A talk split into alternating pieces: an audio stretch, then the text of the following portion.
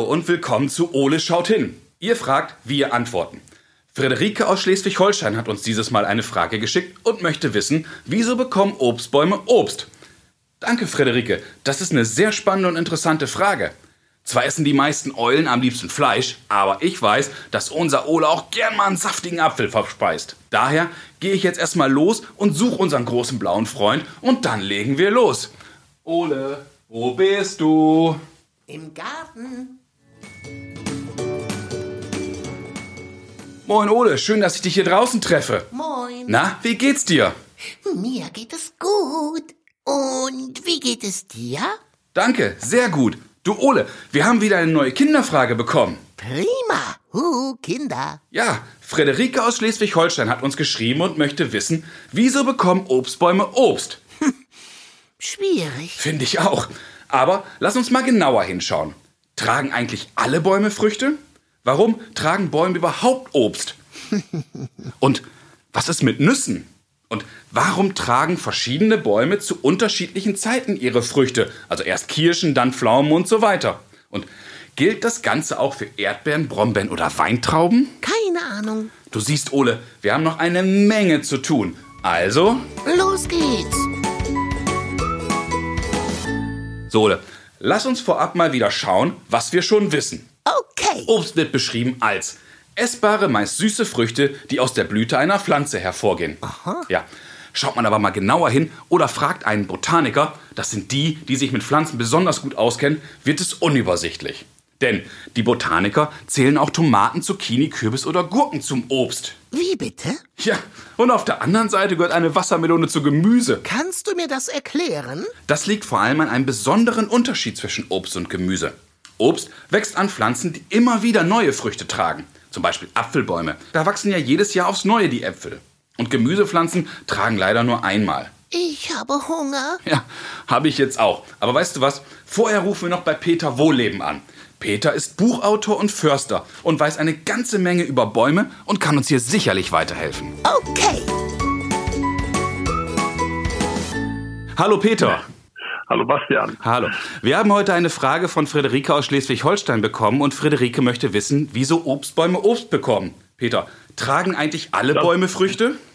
Das ist äh, eine sehr, sehr schöne Frage. Nein, das machen nicht alle Bäume. Also eine Frucht verpackt den Samen. Und die Frucht ist eine Belohnung.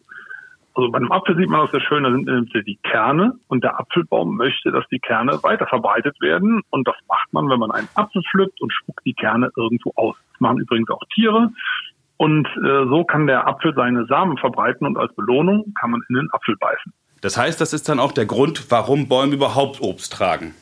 Das ist der Grund, warum Bäume Obst tragen. Sie möchten denjenigen belohnen, der die Samen verbreitet. Ähm, Und damit das eben ein schöner Anreiz ist, damit das lecker ist, sind die auch oft süß, die Früchte. Und auf süß stehen alle, auch ganz viele Tiere. Ja, wir ja auch. Gilt das eigentlich auch für Nüsse? Bei Nüssen ist es ein bisschen anders. Also bei Nüssen möchte der Baum nicht, dass die gefressen werden. Also Eichhörnchen machen das ja zum Beispiel, ne? die knacken dann die Walnüsse und äh, fressen die aus. Aber die produzieren so viele Nüsse, dass die Tiere die als Wintervorrat verstecken und nicht mehr alle wiederfinden. Und so gibt es dann trotzdem neue Bäume. Das ist ja spannend. Jetzt ist mir auch aufgefallen, dass unterschiedliche Bäume auch unterschied zu unterschiedlichen Zeiten ihre Früchte tragen. Also erst Kirschen, dann Pflaumen. Gibt es dafür auch einen besonderen Grund? Der Grund ist der, dass diese Früchte meistens von Vögeln verbreitet werden. Also eine Amsel frisst eine Kirsche und den Kern, den, der kommt dann hinten wieder raus, wenn mal auf Klo muss. So.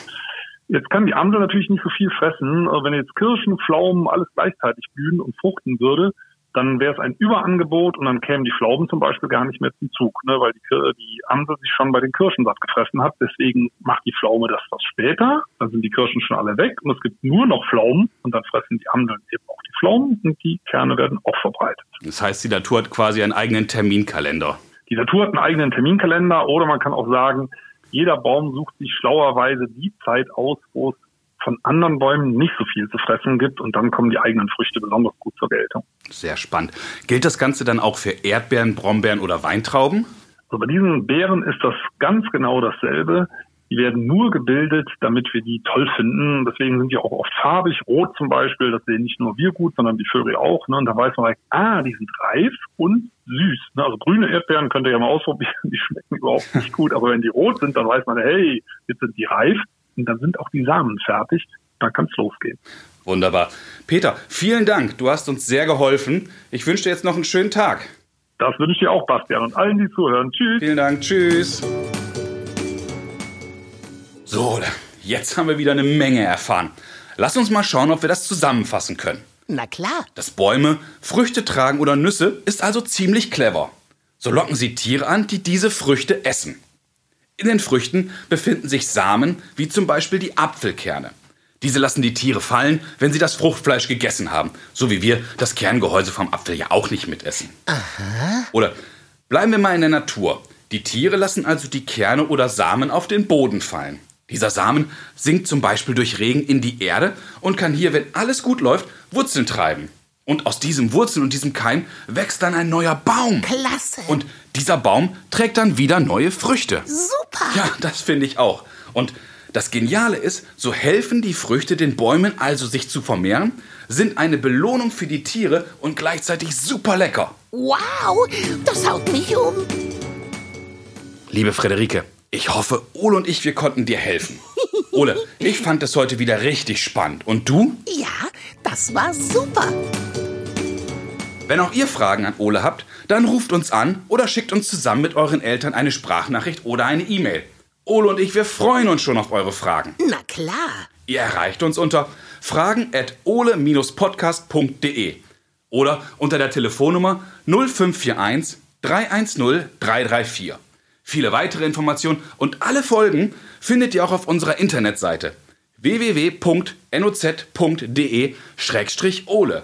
Also, bis zum nächsten Mal, wenn es wieder heißt, Ole schaut hin. Tschüss, Kinder. Bis zum nächsten Mal.